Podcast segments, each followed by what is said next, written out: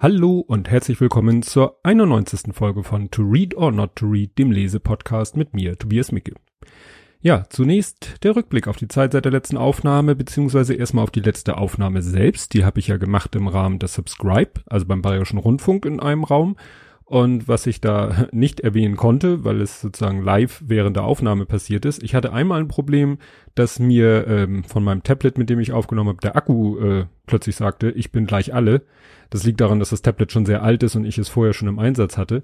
Das heißt, ich musste dann schnell die Aufnahme pausieren, äh, alles schnell anschließen an Strom und dann weiter aufnehmen. Ich hoffe, das hat man nicht so großartig gemerkt. Und äh, das zweite Besondere war, es kam während der Aufnahme jemand rein, ein anderer, eine Teilnehmerin von der Subscribe. Und das hat mich für einen Moment so ein bisschen irritiert. Sie hat sich dann aber still dahingesetzt und einfach, ja, mir zugehört, zugeschaut. Das war mal eine interessante Situation, wobei ich sagen muss, dass es doch vielleicht dann, ich dann vielleicht an der einen oder anderen Stelle doch etwas gehemmt war, vielleicht, wenn es um sehr persönliche Sachen ging in dem Buch, was ich vorgestellt habe. Und ich wollte auch noch einen Teil etwas ausführlicher vorlesen und vielleicht besprechen. Das habe ich dann nicht getan, aber es war vielleicht auch besser so, weil es vielleicht nicht der richtige Ort, also Ort im Sinne von dieser Podcast nicht der richtige Ort war. Ähm, dazu komme ich gleich, ähm, denn ich habe noch eine Sache vergessen eigentlich bei der letzten Aufnahme, nämlich mal ein Fazit. Also das Buch ist wirklich, ich fand es wirklich gut. Es ist, wie gesagt, ein etwas besonderer Schreibstil, für mich dadurch authentisch und naja, es ist wirklich es eine Achterbahnfahrt durch sein Leben. Und es hat mich eben auch bewegt, weil einige Punkte, die er anspricht, äh, auch mich persönlich sehr betreffen. Das habe ich ja auch erwähnt in dem Podcast. Und was ich darüber hinaus noch erwähnen wollte und dann vielleicht nicht gemacht habe, weil ich eben nicht alleine im Raum war, das werde ich dann mal in einem Justian-Podcast nachholen. Ja, kommen wir jetzt zu dem Buch. Das Buch hat den Titel Das lange 19. Jahrhundert, ist erschienen im November 2015 hat den Untertitel zwischen Revolution und Krieg 1776 bis 1914, wobei ich das ein klein bisschen irritierend finde, weil 1776 ist nicht die französische Revolution, sondern die amerikanische Unabhängigkeitserklärung, aber die hängen auch zusammen, darauf komme ich später noch. Und klar, bis Erster Weltkrieg 1914. Und ja, von Historikern wird wohl offensichtlich diese Zeitspanne als das 19. Jahrhundert, obwohl es mehr ist als das 19. Jahrhundert, ähm, bezeichnet, weil man wirklich sagen kann, dass mit der Unabhängigkeitserklärung und der daraus mehr oder weniger resultierenden französischen Revolution bis zum Ersten Weltkrieg, dass da eben eine Phase war, ja, in der viel passiert ist und davon erzählt dieses Buch. Der Autor ist Matthias von Hellfeld und da wird der ein oder andere gleich aufhorchen. Also wer intensiv Podcasts und gerade auch die aus dem Vrind-Universum hört, der kennt Matthias von Hellfeld. Ähm, erstmal noch ein bisschen zu seiner Person geboren 54 in Bremen, lebt aber seit 1960 in Köln und ja, nach der Schule und Studium arbeitete er beim WDR, äh, ja, war auch TV-Produzent, aber auch Radiomacher beim Deutschlandfunk Nova, äh, Deutschlandfunk, da kommen wir gleich zu, zu Nova, weil er war bei Deutschlandfunk, der Deutschen Welle und bei D-Radio Wissen und die haben sich jetzt ja vor einiger Zeit umbenannt in Deutschlandfunk Nova. Und ja, seit Mai 2016 ist er dort Redakteur des Geschichtsformats Eine Stunde History. Also er taucht auch, er ist sozusagen der Experte, der in jeder Folge mehrfach zu Wort kommt. Und begleitend zu dieser Sendung produziert, produziert er mit Holger Klein einen wöchentlichen Podcast. Ne, das nennt sich dann Vrind Geschichtsunterricht. Es gibt ja so bei Vrind mehrere Kategorien. Ja, und da erklärt sich auch gleich, wie bin ich zu dem Buch gekommen. Klar, über Vrind. Ich höre Vrind fast alles aus dem Vrind-Universum. Ich verlinke da auch mal ein Ortsgespräch. Das hat nämlich Holger Klein mit Matthias von Hellfeld schon vor längerer Zeit geführt zum Thema Europa. Dann haben die selber auch mal dieses Buch besprochen. Und es gibt halt die Kategorie Geschichtsunterricht. Und dort wird halt immer die aktuelle Folge von einer Stunde History besprochen. So, kommen wir jetzt mal zum Inhalt des Buches und ich, das wird heute wieder sehr lang. Also ich versuche hier so eine Mischung zu machen aus äh, Inhaltsangabe, Rezension, aber vor allen Dingen auch, was mich persönlich irgendwie getriggert hat, als ich das Buch gelesen habe. Wie gesagt, wird, wird umfänglich. Das Buch ist aber auch, ja, nicht, dass es jetzt ein super dickes Buch ist, aber ist es halt sehr gehaltvoll. Ja, es fängt an, dass ganz vorne erstmal eine Karte ist von Mitteleuropa 1789. Deutschland, in Anführungszeichen Deutschland, weil gab es damals ja noch nicht, äh, oder das Gebiet, was heute Deutschland ist, ist damals noch so ein Flickenteppich, Teppich, Teppich und ist Teil des Heiligen Römischen Reiches. Preußen gehört nicht dazu, also Preußen ist komplett eigenständig. Ja, und es geht los in dem Buch mit so einem, ja, ich nenne es mal eine Art Vorwort. Und da fand ich interessant, das steht eben, Europa besteht aus 500 eigenständigen politischen Einheiten. Und am Ende des 19. Jahrhunderts bleiben noch 25 übrig. Also da ist klar, da passiert eine ganze Menge in dieser Zeit. Tja, auf dem Weg dorthin wird der schwarze Kontinent erobert, auch wieder in Anführungszeichen. Also Matthias von Hellfeld sagt auch gerne, wenn er spricht, in Anführungszeichen, weil er Begriffe halt, ja, sie passen. Es gibt vielleicht keine besseren Begriffe, aber die eigentliche Bedeutung ist vielleicht schon ein bisschen, naja. Und äh, in dem Buch steht auch dieser berühmte Satz, der auch bei Vrind Geschichtsunterricht schon ein paar Mal äh, gefallen ist, Grenzen mit dem Lineal gezogen, ne, in den Kolonien. Das führt heute noch zu Problemen aber auch im Nahen Osten und da verlinke ich die Folge 538 von Vrind, weil da geht's um das Sykes-Picot-Abkommen. Da wurde nämlich der Nahe Osten auf dem Reißbrett aufgeteilt mit den, mit allen daraus resultierenden Problemen. Ja, das zweite Kapitel, ja, äh, geht dann um die französische Revolution. Wie gesagt, das Buch ne, fängt an 1776 wegen Unabhängigkeit Amerikas, aber es geht eben hauptsächlich um die französische Revolution. Da wird kurz der der sogenannte Nullte Weltkrieg erwähnt. Ähm, der war nämlich von 1756 bis 1763. Da verlinke ich den Wikipedia-Artikel. Das war nämlich insofern auch schon ein Weltkrieg, weil auch auf mehreren Kontinenten, äh, ja, das alles äh, stattfand. Aber es lag in erster Linie daran, dass auch in den Kolonien gekämpft wurde. Also letztendlich waren die beteiligten Staaten, waren jetzt, tja, auch mehrere. Und es fand auf der ganzen Welt Kriege statt, weil die halt überall, wo sie Kolonien hatten und sich da bekriegen konnten, sie sich da halt bekriegt haben. Aber es gilt eben nicht als der erste Weltkrieg, sonst gäbe es ja nicht den Weltkrieg, den wir als ersten Weltkrieg bezeichnen. Ja, der Ursprung des Ganzen ist eben, dass französische Soldaten damals äh, in Amerika mit den Amerikanern für die Unabhängigkeit Amerikas gekämpft haben und sie da sozusagen diese ganzen Idee, diese Freiheitsgedanken, habe ich mal umschrieben, so mitbekommen haben und das ja führte dann natürlich nicht direkt, aber ich will ja nicht das ganze Buch erzählen äh, zur französischen Revolution und die wird dann im Buch halt sehr ausführlich beschrieben. Äh, also dieses Buch geht wirklich in die Details, aber ohne dass es langweilig wird. Ähm, es werden natürlich ab und zu auch mal Namen erwähnt, die man vielleicht kennt. Also hier äh, als Beispiel habe ich mal einen Herrn Stein und einen Herrn von Hardenberg wo ich gleich dachte, das ist doch kein Zufall. Es gibt hier in meiner Nähe nämlich die Stein-Hardenberg-Straße. Und so begegnen einem halt immer wieder Namen die, von Leuten. Nicht, dass man die Leute kennt, aber von denen man schon mal gehört hat, den Namen vielleicht in irgendwelchen anderen Verbindungen.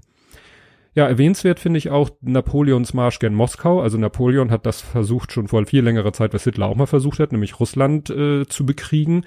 Und da ja, ist er ähnlich gescheitert. dass, äh, um es ganz knallhart in Zahlen auszudrücken, aus knapp 500.000 Soldaten wurden am Ende 45.000. Also ungefähr 10 Prozent. Und da verlinke ich mal ein interessantes YouTube-Video von einem meiner Lieblingskanäle Numberphile, weil es hat schon 1862 hat jemand äh, diesen Marsch gern Moskau mit den ganzen Verlusten und so in so eine Infografik umgesetzt.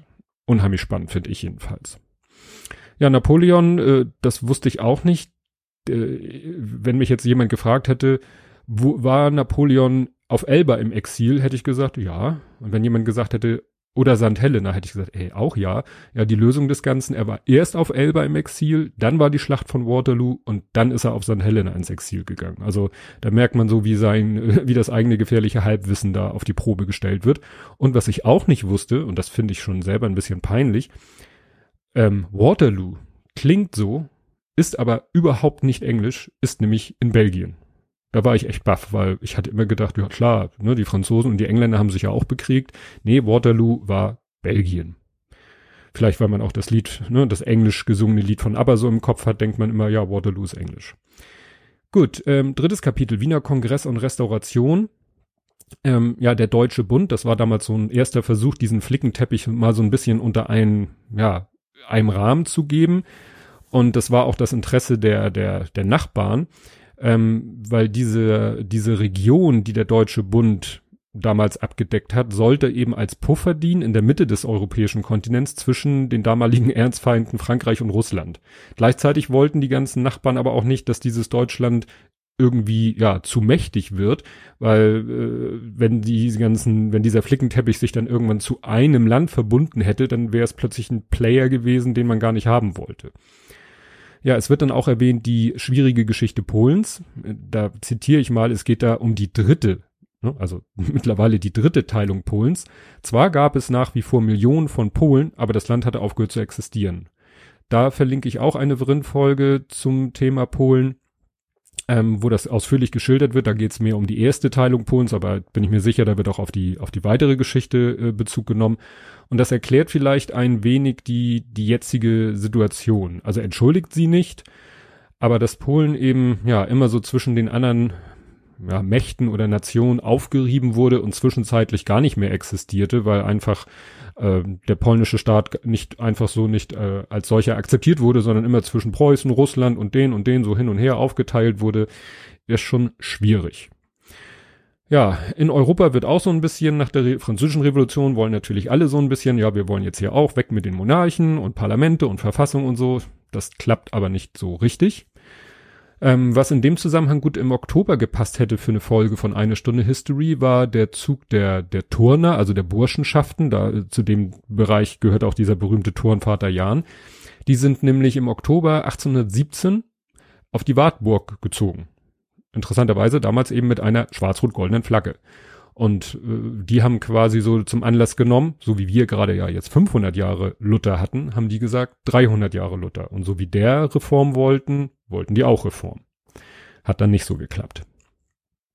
Ja, dieses nicht so geklappt ist ein bisschen hm, beschönigend, weil dann kam, äh, kommt Kapitel 4, Biedermeier und Romantik und dieses Kapitel 4 erklärt nämlich dann auch gleich, äh, was das Problem war die Leute, die dann eben es gewagt hatten, mal so ein bisschen reformerische Gedanken an den Tag zu legen, die wurden nicht gerade nett behandelt. Und jetzt muss ich sehen, ob ich aus Gründen, die ich nachher noch erwähne, es schaffe, bei diesem Funzenlicht vorzulesen.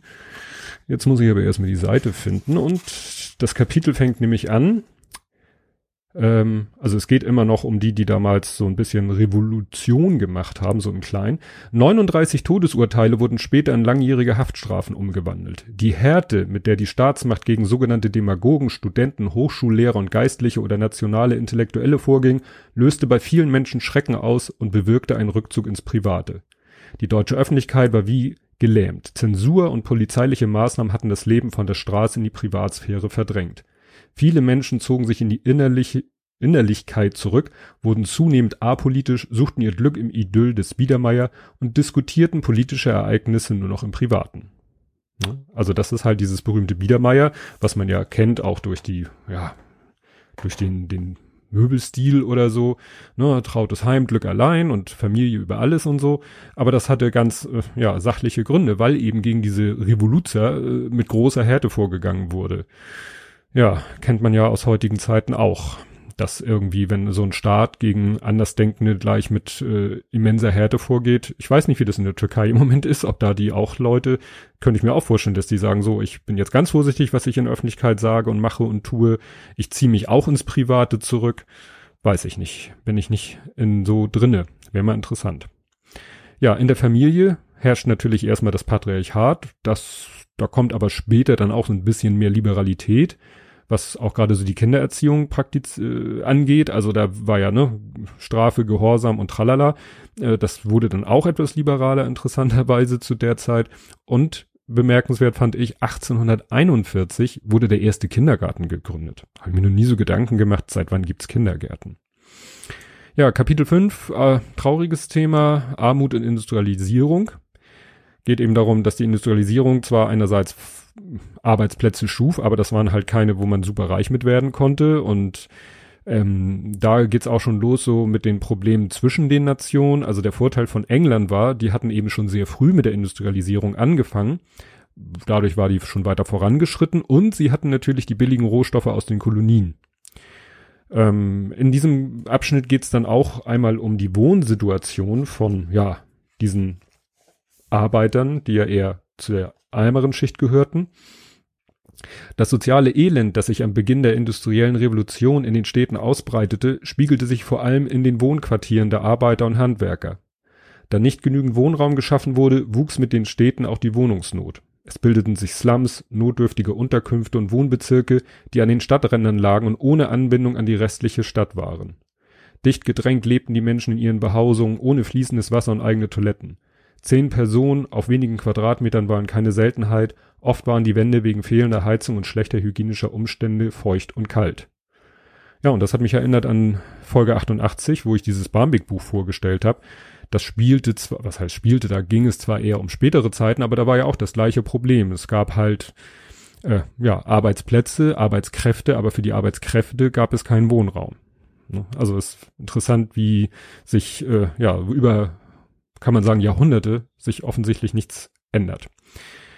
Ja, äh, in dem Zusammenhang nochmal interessant, weil es halt um die Industrialisierung geht, ist hier so eine Auflistung von Erfindungen, also oder von, ja, was alles so in der Zeit denn passiert, was dann immer unter dem Begriff Industrialisierung so zusammengefasst wird, das war mir nicht so bewusst. Als 1709 im englischen Coalbrokedale ein mit Koks befeuerter Hochofen seinen Betrieb aufnahm, war ein erstes Symbol der industriellen Revolution gefunden. Also da ging es quasi los. Im 19. Jahrhundert fuhren die ersten Dampfwagen und jetzt kommt diese Aufzählung. Zudem prägten bahnbrechende Erfindungen das Jahrhundert. Elektromagnetische Induktion 1831, der Elektromotor 1834, die Fotografie 1826, der Kunstdünger 1841, die Spektralanalyse 1859, der Fernsprecher 1861, das Dynamit 1867, der Automotor 1876, die Glühlampe 1879, das Maschinengewehr 1885, der Kraftwagen 1886, die Röntgenstrahlen 1895, das Luftschiff 1848 oder die Radioaktivität 1896.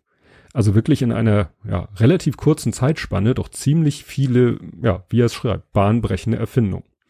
Wobei, ne, mit Radioaktivität und Röntgenstrahlen hatte man am Anfang ja, wusste man ja gar nicht so, was das so an Gefahren birgt. Ja, ähm, Proletarier aller Länder vereinigte euch heißt dann ein Abschnitt, da geht's um Marx und Engels. Anderes spannendes Thema ist auch ähm, die Auswanderung in die USA. Und zwar zwischen 1820 und 1913, also ungefähr 100 Jahren, sind 5,4 Millionen Menschen in die USA ausgewandert. Es wird da, glaube ich, nicht genau gesagt, aus welchem Gebiet die jetzt kommen, aber ob die nun aus, was weiß ich, aus dem, aus Deutschland oder halb Europa oder so kommen, ist 5,4 Millionen schon eine ganze Menge, weil damals war die Bevölkerung noch nicht da, wo sie jetzt ist, die Bevölkerungszahlen. Ja, ähm, im sechsten Kapitel geht's dann um Nationalismus und Liberalismus. Da wird nochmal so ein Rückschritt gemacht zu dieser Wartburg-Geschichte, ähm, weil sich eben auch so nach und nach in Europa Nationen bilden, also vielleicht so ein ne, Flickenteppiche sich ein bisschen auflösen, im Sinne von verschmelzen. Äh, da gibt's ein witziges Fun Fact. Die blau-weiße Nationalflagge von Griechenland, dass die blau-weiß ist, ist kein Zufall, sondern kommt daher, dass 1832 äh, mit Otto dem Ersten da ein bayerischer Prinz auf dem Thron saß. Also der war bayerischer Prinz und wurde dann äh, sozusagen König von Griechenland und hat gesagt, ach, ich hier bayerisch blau-weiß, machen wir die griechische Flagge blau-weiß. Also wie gesagt, so nebenbei Sachen, die man dann, die ich dann irgendwie erwähnenswert fand. Ja, dann kommt äh, schon die Deutsche Revolution im Kapitel 7, 1848, 49. Wir sind also so ungefähr in der Mitte dieser Gesamtzeitspanne. Und da gab es die sogenannten Märzforderungen. Und wenn man die so liest, ich lese sie gleich vor, dann denkt man echt so, ja, what? Das waren damals Forderungen, aber heute ist es selbstverständlich, damals nicht. Erstens, Freiheit der Presse. Zweitens, Freiheit des religiösen Bekenntnisses und der kirchlichen Vereinigung. Drittens, Freiheit des Versammlungs- und Vereinsrechts. Viertens, gesetzliche Sicherstellung der Person gegen willkürliche Verhaftung, Haussuchung und Untersuchungshaft. Fünftens, Verbesserung des Wahlgesetzes durch Herabsetzung des Zensus und Ausdehnung der Wählbarkeit auf das ganze Land. Sechstens, Öffentlichkeit und Mündlichkeit der Rechtspflege mit Schwurgericht. Siebtens, Vereidigung des Militärs auf die Verfassung. Achtens, Verminderung des stehenden Heeres, Umbildung des Militärwesens und der Bürgerbewaffnung. Also so alles Sachen, wo man sagt so, ja, natürlich. Aber das war damals halt nicht selbstverständlich. Also da war Zensur und Willk politische oder militärische Willkür war offensichtlich selbstverständlich. Ja, ähm, die Frage war dann, wenn es wirklich sowas geben soll wie ein Deutschland, also das, was wir heute Deutschland nennen, hieß damals ja nur, was wir heute so als einen Staat betrachten, woraus soll der denn bestehen? Also zu der Zeit muss man sagen, es gab den Deutschen Bund. Das war immer noch dieser Flickenteppich. Ähm, ein Teil von Österreich-Ungarn war da auch mit drinne. Und dann hat man überlegt, ja, woraus soll denn jetzt so ein Deutschland bestehen? Und die Idee war, dieser deutsche Bund nur plus Preußen oder auch plus Österreich-Ungarn, der ja schon zum Teil dazugehört, aber zu Österreich-Ungarn gehörte halt ein Riesengebiet, was mit, sag ich mal, Deutschland, also mit der deutschen Sprache, deutschen Kultur oder wie man das auch immer definieren will, so überhaupt nichts zu tun hatte. Also hätte man dann, wie gesagt, entweder sagen müssen, Österreich, ihr seid raus. Das war blöd, weil Österreich eigentlich zum Teil schon zum Deutschen Bund gehörte. Ja, oder man nimmt es mit rein und sagt dann vielleicht, ja, dann müsst ihr euch vielleicht mal von dem anderen da trennen. Also es war schon eine schwierige Situation. Ähm, in Österreich-Ungarn, also Österreich-Ungarn war zu der Zeit eben ein riesiger Staat. Ähm, da komme ich später aber nochmal zu. Und der Plan war damals eben, Friedrich Wilhelm IV. soll deutscher Kaiser werden das klappt dann auch so halb, er wird gewählt, aber irgendwie äh, klappt das Ganze doch nicht. Die Details äh, müsst ihr im Buch nachlesen. Am Ende bleibt eigentlich alles beim Alten. Also das, was ich jetzt vorlese, steht dann schon im nächsten Kapitel, aber es passt, äh, also die Kapitel überschneiden sich inhaltlich so ein bisschen.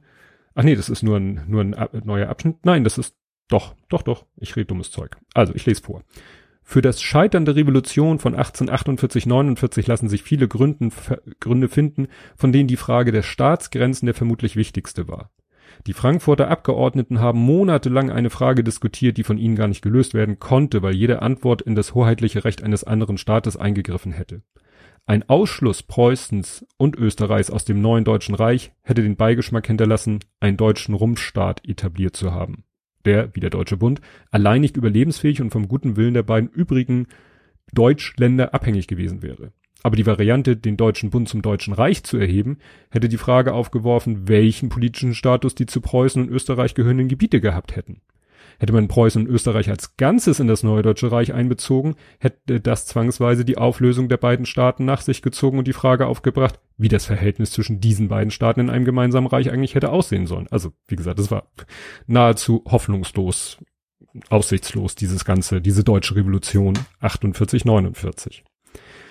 Ja, im nächsten Kapitel, das dann heißt Nation Building in Europa, da betritt dann Otto von Bismarck, der Erste, die politische Bühne. Bühne? Bühne, schönes Wort. Ähm, dabei wird auch Paul von Hindenburg erwähnt, den ja fast jeder kennt. Ne? Ich sag nur Hindenburgdamm, für die Norddeutschen bekannt, der Damm, wo die Bahn nach Sylt rüberfährt, oder die Hindenburg, das berühmte Luftschiff, was so katastrophal geendet hat.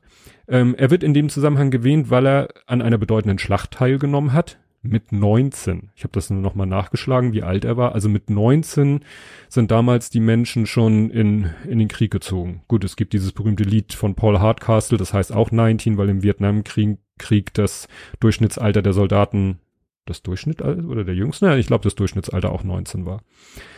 Naja, man versucht es dann wieder, ein, ich nenne es weiterhin Deutschland äh, zu nennen, also Deutschland 1.0 war dann die Idee, wir machen einen norddeutschen Bund. Das war 1866, das ist der nördliche Teil des Deutschen Bundes gewesen, plus Preußen. Ja, war schon mal so ein erster Versuch, sieht auf der Karte ein bisschen merkwürdig aus für unsere Augen. Dann gibt's einen kleinen Einschub, es geht um Spanien und Frankreich. Und da fand ich witzig, da taucht tatsächlich das Wort Mietpreisbremse auf. So um 1870. Weil das tatsächlich da eine Forderung war, es sollte eine Mietpreisbremse geben. Also, ne, wie immer gab's schon alles. Ja, dann kam sozusagen Deutschland 2.0, nannte sich dann Deutsches Reich, 1871 war das, und das war dann der Norddeutsche Bund, plus das, was eben im ersten Anlauf nicht dabei war, nämlich der süddeutsche Teil des äh, Deutschen Bundes, also Bayern, Baden und Württemberg. Nicht Baden-Württemberg, ne? Damals noch getrennte ja, Königreiche und so weiter. Ja, immer wieder auch schön in dem Buch mit Karten dargestellt, dass man so, eine, so einen Eindruck davon kriegt, wie, wie sah das denn aus? Ja, es wird da noch so ein schönes Wort benutzt. Deutschland oder das Deutsche Reich, muss man ja sagen, ist saturiert. Ne? Schön geschwollen ähm, für gesättigt. Also es hat keine Expansionsbestrebung. Das war immer dem Deutschen Reich ganz wichtig, sein, also den anderen Ländern gegenüber. Wir wollen uns hier nur äh, umstrukturieren, wir wollen nicht größer werden, wir wollen hier nur mal ein bisschen Ordnung in den ganzen Kasten bringen. Was man da auch immer von halten kann. Ja, im neunten Kapitel geht es dann um die Parteien, Bewegung und Verbände. Also kurz gesagt, die Entstehung der Parteien, so wie wir sie zum Teil heute noch kennen. Es geht dann einmal zum Beispiel um den Kulturkampf, weil die Kirche, die vorher überhaupt nicht erwähnt wurde, kommt jetzt zu Wort oder wird erzählt, dass die Kirche irgendwie das alles irgendwie doof fand. So nach dem Motto, diese ganzen Bestrebungen, klar, die Monarchen waren ja auch immer so ein bisschen von Gottes Gnaden und nicht von Volkesgnaden und die Kirche fand dieses von Gottes Gnaden natürlich irgendwie besser. Und äh, es hat dann Papst Pius der, jetzt muss ich aufpassen, dass ich nichts Falsches sage, der, ich weiß, ein I und ein X, aber ich weiß nicht in der Reihenfolge, IX, Papst Pius der Neunte, ich lese vor, war Anhänger dieses konservativen Katholo Katholizismus und fürchtete um die gesellschaftliche Bedeutung des Papsttums. 1864 veröffentlichte er ein Verzeichnis der Irrtümer, der Name spricht schon Bände, in dem der Papst jene Entwicklung aufführte, die nach katholischer Interpretation falsch oder verwerflich waren. Naturalismus, Rationalismus, Sozialismus, Kommunismus oder Liberalismus. Also nach dem Motto eigentlich alles, was zu der Zeit äh, die Leute gerne gehabt hätten. Ja, ähm, das zum Thema Kirche. Ja, es geht dann auch um die die, die natürlich die, die Sozialisten, also die SPD gründet sich und die sind bei Wahlen auch sehr erfolgreich und das findet Bismarck irgendwie nicht so toll, weil er findet Sozialismus eigentlich total mäh. Und äh, erstmal schafft er dann die Sozialistengesetze, die den Sozialisten eigentlich die politische Arbeit nahezu unmöglich machten. Ähm, was er aber auch gemacht hat, er hat, und das äh, hört man ja oft in dem Zusammenhang, er hat die Sozialgesetzgebung eingeführt, also Sozialversicherung und sowas und so fort. Und das ist ja das, für das er heute immer oft so, ja, und Bismarck hat ja damals, ne, die, was weiß ich, allgemeine Krankenversicherung, Rentenversicherung oder was auch immer, hat der ja eingeführt, der war ja voll nett.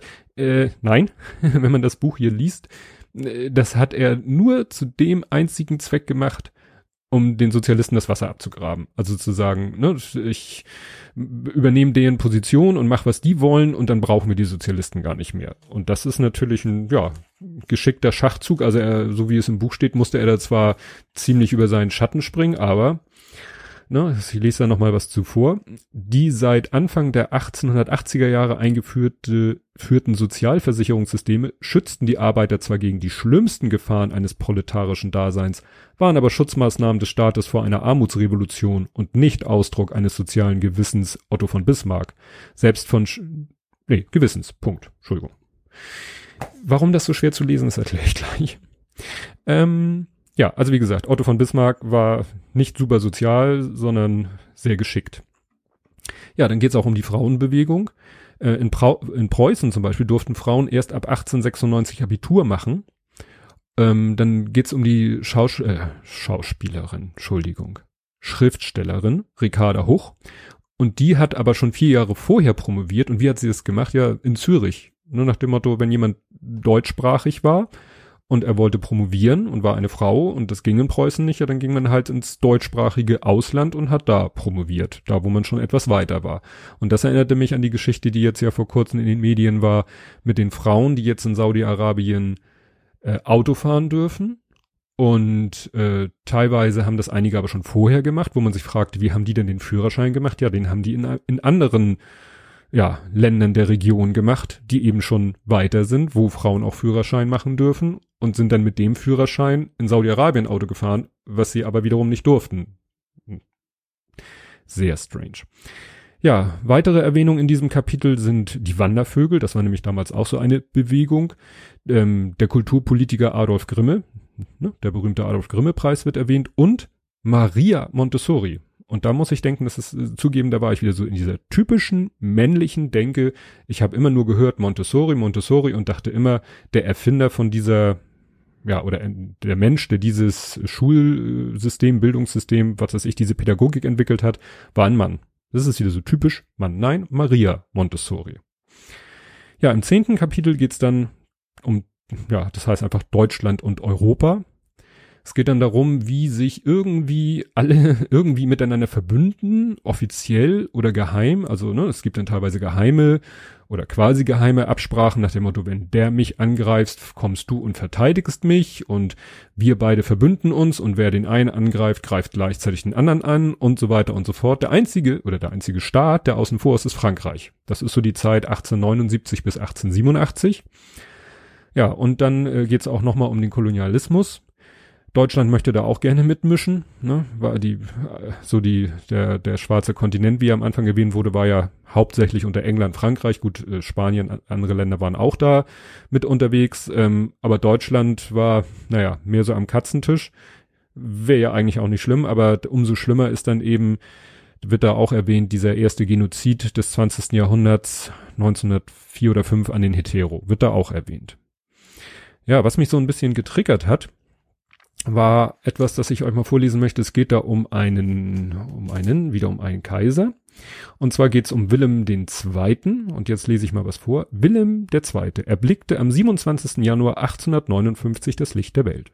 Seine Geburt war kompliziert und dauerte viele Stunden, in denen der linke Arm so unglücklich in Mitleidenschaft gezogen wurde, dass er gelähmt blieb.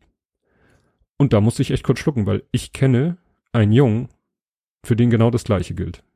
Und da könnte man denken, Moment, das eine ist 1800 Keks und das andere, der ist, was weiß ich, 2000 oder 1900, weiß ich nicht, 99 oder so geboren.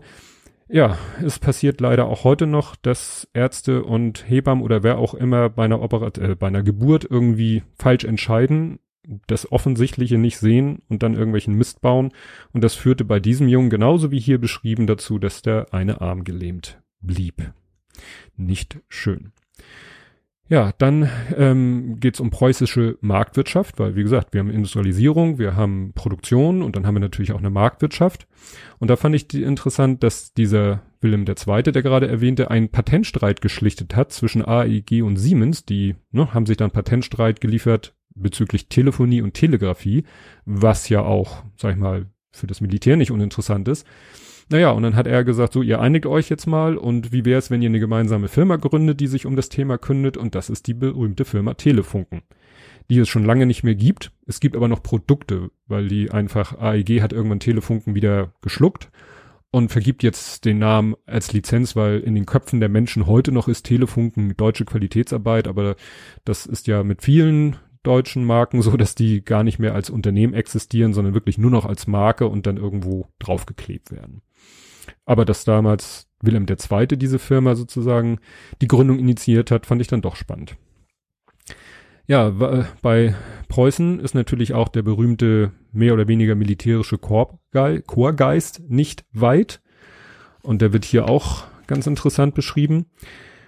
Die politische Einstellung der preußisch-deutschen Beamten war konservativ. Es herrschte, herrschte militärischer Chorgeist, der sich mehr und mehr auf die Gesellschaft ausdehnte. Etwa die Hälfte der Staatsbeamten stammte aus der Armee. Nach zwölf Dienstjahren hatten die Soldaten einen Anspruch auf Übernahme in ein Beamtenverhältnis erworben, was den Kreislauf aus militärischem Verhalten und konservativen Denkmustern einerseits und loyaler Dankbarkeit gegenüber dem Kaiserreich andererseits immer wieder anschob. Ne? Also da hat sich auch so ein System entwickelt. Ja, Bismarck wird dann, ich hab's hier lapidar ausgedrückt, in Rente geschickt kehrt auf seinen Landsitz nach Friedrichsruh zurück und Friedrichsruh ist mir persönlich wie auch wieder sehr bekannt, weil wir da früher immer dran vorbeigefahren sind zum Garten, als meine Eltern den noch hatten und ich da immer noch, ich sag mal einmal jährlich bin, weil in der Nähe von seinem Landsitz ist der berühmte, für mich berühmte Garten der Schmetterlinge. Schönes Ausflugsziel hier in der Nähe von Hamburg. Ja, es geht dann wieder um die Militarisierung der Gesellschaft, also das ja, wird halt immer mehr Mode und das liegt eben auch an dem, ja, an dem Kaiser. Seine öffentlichen Auftritte wurden für zahlreiche Fotografen sorgsam inszeniert. Unentwegt posierte der Kaiser für die Kameras, brachte es auf die Titelseiten der Klatschpresse und war sich für keine Pose zu schade. Zum Jahrhundertwechsel war der Soldat zum Maß aller Dinge geworden. Der Militärdienst galt als Schule der Nation und wer es beruflich zu etwas bringen wollte, musste gedient haben. In Schulbüchern wimmelte es von militärischen Stereotypen und kriegsverherrlichenden Darstellungen der glorreichen deutschen Geschichte. Die Kinder wurden auf ein Leben zwischen militärischem Drill und preußischer Ordnung vorbereitet. Abweichungen von dieser Norm wurden nicht akzeptiert und mit drastischen Strafen sanktioniert. Das so zu der Stimmung, die damals vorherrschte.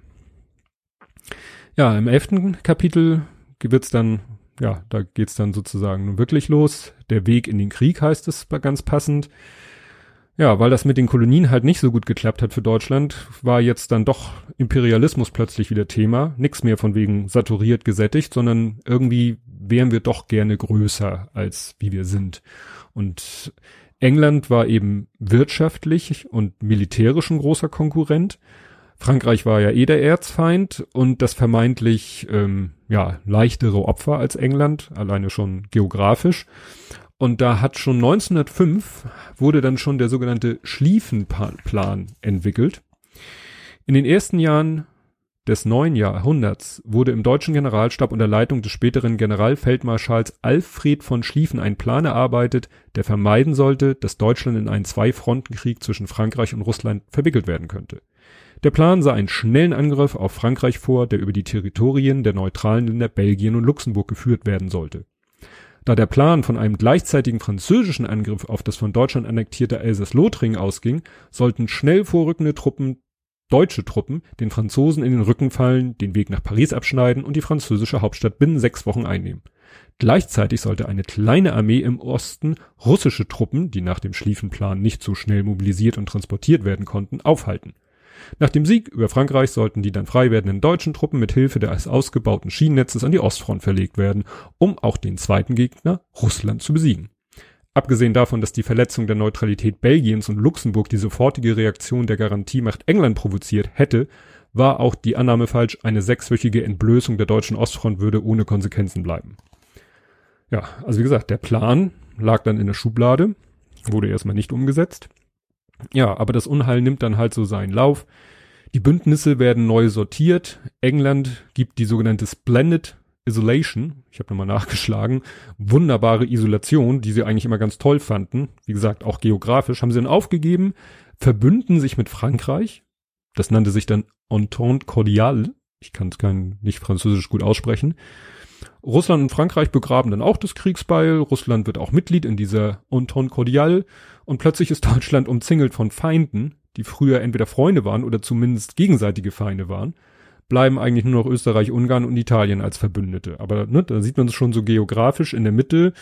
Österreich, Ungarn, Deutschland, Italien so und dann drumherum Russland, Frankreich, England, die sich plötzlich ganz lieb haben und ja, Österreich, Ungarn hat aber auch eben so eigene Probleme. Es besteht, und das fand, die Begriffe fand ich interessant aus Cis-Leitanien, das heißt diesseits des Leiter und Transleitanien. Also dieses Cis und Trans, was man von Cisgender, Transgender kennt, wurde damals benutzt, um dieses Land zu definieren in den Cis-Teil. Das ist soweit ich das so auf der Karte erkennen konnte, so ungefähr das heutige Österreich, ist natürlich sehr schwammig.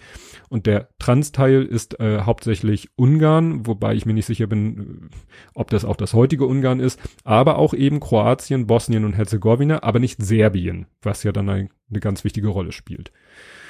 Ja, dann wird hier nochmal sehr schön, ich habe das hier genannt, des Pudels Kern, ganz hochtrabend zusammengefasst jetzt muss ich nur die, den richtigen Einstieg finden. Dieser mentalen Aufrüstung lag nicht nur bei den politischen Eliten das Gefühl zugrunde, bei allem zu spät gekommen zu sein und den Anschluss im Wettlauf um die Weltherrschaft verpasst zu haben. Mit der Reichsgründung im Jahr 1871 hatten die Deutschen zwar nachgeholt, was in anderen Ländern auch geschehen war. Aber das Deutsche Reich war kein Nationalstaat, der sich auf eine demokratische Idee und auf den Anspruch der nationalen Selbstbestimmung berufen konnte. Vielmehr war das Deutsche Kaiserreich die kleindeutsche Lösung der deutschen Frage, die den Kontinent schon seit Jahrhunderten beschäftigt hatte. Die Grenzen des Deutschen Reiches waren nicht das Ergebnis einer waghalsigen militärischen Aktion oder eines gelungenen Volksaufstands, sondern eine kühl kalkulierte Machbarkeitsstudie Otto von Bismarcks. Jede andere Lösung, so die 1871 vermutlich zutreffende Einschätzung, hätte die Nachbarn zu den Waffen greifen lassen, um in einen Krieg die großdeutsche Lösung zu verhindern. Ja, Nochmal gut zusammengefasst. Ja, interessant ist dann hier nochmal, ähm, da geht es um Made in Germany, diesen Ausdruck. Von dem dachte ich immer, der wäre nach dem Zweiten Weltkrieg äh, ins Leben gerufen worden, um deutsche Waren zu diskreditieren und ist sozusagen umgekehrt worden. Aber hier im Buch steht, dass dieses Made in Germany schon vor dem Ersten Weltkrieg in die Welt gesetzt wurde, um deutsche Produkte zu diskreditieren. So kann man sich irren. Ja, dann geht's halt weiter. Aufrüstung in ganz Europa. Das Attentat von Sarajevo. Das unerfüllbare Ultimatum vom 23. Juli 1914. 23. Juli, mein Geburtstag. Wusste ich vorher auch nicht. Ähm, ja, wird dann doch erfüllt, hilft aber alles nichts. Es knallt und ja, der Erste Weltkrieg fängt an und das Buch endet, weil dafür gibt's andere Bücher. Ja, also äußerst spannend. Gerade dieser letzte Teil, wie das da wirklich mit diplomatischen Verstrickungen und hin und her und wer hat was wann gesagt. Das ist natürlich so, dass man aus der Zeit auch schon, dass da eine gute Quellenlage ist, dass man da unheimlich viel äh, findet zu den, zu den Vorgängen. Ja, das zwölfte Kapitel ist dann eine Chronologie dieses langen 19. Jahrhunderts, also immer Jahreszahl, was ist passiert. Kann man dann nochmal so im Schnelldurchgang sich die Abläufe anschauen. Dann gibt's ein Person- und Sachwortverzeichnis ein Literaturverzeichnis, ein Abbildungsverzeichnis und am Ende, weil wir hatten ja am Anfang eine Karte von, ja, ganz am Anfang von 1776 und am Ende ist dann eben eine Karte von 1914 und die beiden Karten so im Wechsel sich anzuschauen ist schon sehr, sehr faszinierend. Ja. So, bevor ich jetzt zu dem Fazit komme, muss ich jetzt leider mal sagen, was eine absolute Katastrophe an diesem Buch ist. Das gesamte Buch ist gedruckt, sofern ich das so, äh, ja, so nennen kann. So, ich bin ja kein Verleger oder kein Drucker. Das ist meiner Meinung nach Bilderdruck glänzend. Bilderdruck glänzend ist ein Druckverfahren, wie der Name schon sagt, bei dem die Seiten leicht glänzend sind und der sehr gut für Bilder geeignet ist. Wegen der Karten, weil die Fa Karten sind in Farbe. Die Karten äh, sind auch sehr schön, teilweise sind sie dann doch ein bisschen klein, und ich vermute mal, dass dieser Bilderdruck glänzend auch den, ja, äh, den Preis auch irgendwo mitsteuert. Das wäre ja halb so schlimm, wenn dann nicht eine hauchdünne, serifenlose Schrift zum Einsatz gekommen wäre. Und ähm, eigentlich würde man sagen, ja, Bilderdruck glänzend hat einen schönen hohen Kontrast. Das hilft aber nichts, wenn die Schrift dann so hauchdünn ist. Also ich hatte echt Probleme, dieses Buch zu lesen.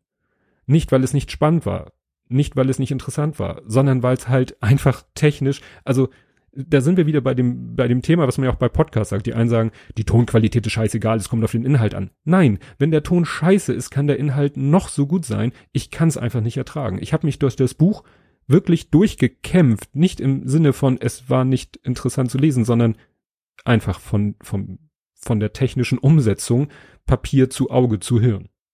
Ich habe sogar mal von meiner Frau eine Lesebrille aufgesetzt, weil ich dachte, vielleicht liegt's an den Augen. Nö, wurde auch nicht besser. Ja, deswegen hat's auch manchmal so gehakt beim Vorlesen, weil ich habe hier leider nur das Licht vom Monitor. Ähm, aber wie gesagt, viel mehr Licht bringt auch nichts, weil wenn du zu viel Licht hast, dann fängt das an zu spiegeln. Also ich musste dann abends im Bett beim Lesen aufpassen, dass das Deckenlicht sich nicht in der Seite spiegelt. Das kann es echt nicht sein. Also ich habe ja schon öfter davon erzählt, Bücher, die dann in der Mitte so ein Teil hatten, Ne, da ist das ganze Buch dann im normalen Druck, wie man das so kennt von Büchern. In der Mitte ist dann so ein Teil Bilderdruck glänzend, da sind die Abbildungen. Das wäre natürlich hier im Buch schon blöd gewesen, weil man dann immer hätte hin und her blättern müssen. Und es ist wahrscheinlich sehr, sehr teuer, immer an der Stelle, wo man es braucht, eine Seite mit Bilderdruck glänzend einzufügen. Ich sehe das Problem und es, es wäre aber auch überhaupt kein Problem gewesen mit einer vernünftigen Schrift. Also ich weiß nicht, was der Verlag sich dabei gedacht hat. Der Autor kann da ja nichts für. So, genug gerantet. Was ich sehr witzig finde, ähm, ist, der Autor hat Kapitelwechsel gemacht mitten im Satz. Ich dachte erst bei dem ersten Mal war es so, dass ich dachte, das ist aus Verlegenheit, weil wirklich das eine Kapitel war wirklich fast äh, am Ende der Seite und hätte er den Halbsatz, der dann im nächsten Kapitel stand, noch mit, äh, den hätte er nicht mehr auf die Seite gekriegt, dann hätte er einen Seitenumbruch machen müssen und das Kapitel fängt immer mit einer neuen Seite an. Das heißt, er hätte einen riesengroßen weißen Leerraum gehabt. Ich dachte, naja, da hat er sich um dieses Problem rumgeschummelt. Nö, aber später kommen andere Stellen, wo es kein Layout-Grund gibt und wo es trotzdem so ist. Ein Satz endet mit, endet nicht. Also ein Satz ist so in der Mitte, Punkt, Punkt, Punkt, neues Kapitel, Punkt, Punkt, Punkt, der Satz geht weiter. Fand ich eine ganz witzige Idee. Ja, und jetzt kommen wir zum eigentlichen Fazit. Also, es ist ein sehr lehrreiches Buch. Es ist wirklich gut zu lesen, inhaltlich. Zum technischen Lesen habe ich mich gerade geäußert. Ja, und es ist halt so, Matthias von Helfert kann eben nicht nur gut erzählen, so wie man es von Vrind Geschichtsunterricht oder von eine Stunde History kennt, er kann auch gut die Worte zu Papier bringen. Ja, erschienen ist das Buch im Dietz Verlag. Genau genommen heißt der Verlag J.H.W. Dietz Nachfolger. Ist ein Fachverlag aus Bonn. Äh, Wikipedia sagt, das Verlagsprogramm umfasst sozial, historische und politikwissenschaftliche Titel. Passt. Ähm, interessant ist, dass es eben ein Verlag ist, so mit einer ja, sozialdemokratischen Geschichte. und darf aber nicht verwechselt werden mit dem Karl Dietz Verlag, der nämlich ursprünglich in der DDR gegründet wurde. Ja, und die die haben sich nie, die sind sich in, nie in die Quere gekommen, solange es die DDR noch gab und nach der Wiedervereinigung äh, gab es dann doch etwas Verwirrung. Dietz Verlag, ist das jetzt der Dietz Verlag oder der Dietz Verlag? Verlinke ich mal den Wikipedia-Artikel, da wird das schön beschrieben. Ja, und das Buch gibt es äh, ausschließlich als gebundene Ausgabe bei Amazon. Wenn es das als E-Book gäbe, würde ich vielleicht sogar dazu raten, weil da kann man sicherlich, hat man ja mehr Einfluss auf die optische Darstellung. Aber das soll zu diesem Buch gewesen sein. Ja, als nächstes lese ich ein Buch, ähm, na, ich, ich verrate ja nicht gerne, was, welches Buch ich als nächstes lese, aber da habe ich schon lange drauf gewartet. Vielleicht mache ich auch ein Double Feature, weil ein zweites Buch im Anmarsch ist, was irgendwie thematisch anders ist, aber äh, in beiden Büchern gucken eine beziehungsweise zwei Personen zurück auf äh, die letzten Jahre ihres äh, Lebens, beziehungsweise mehr auf ihr ja, geschäftliches Dasein, um es mal so wischiwaschi auszudrücken. Also kann sein, dass ich sage, ich lese beide Bücher und mache ein Double Feature draus, weil ich bin ja jetzt völlig frei, was meine Double Feature Thematik angeht. Vielleicht stelle ich das erste Buch aber auch gleich vor. Je nachdem muss ich mir überlegen. Ihr werdet es erfahren. Und bis dahin, tschüss.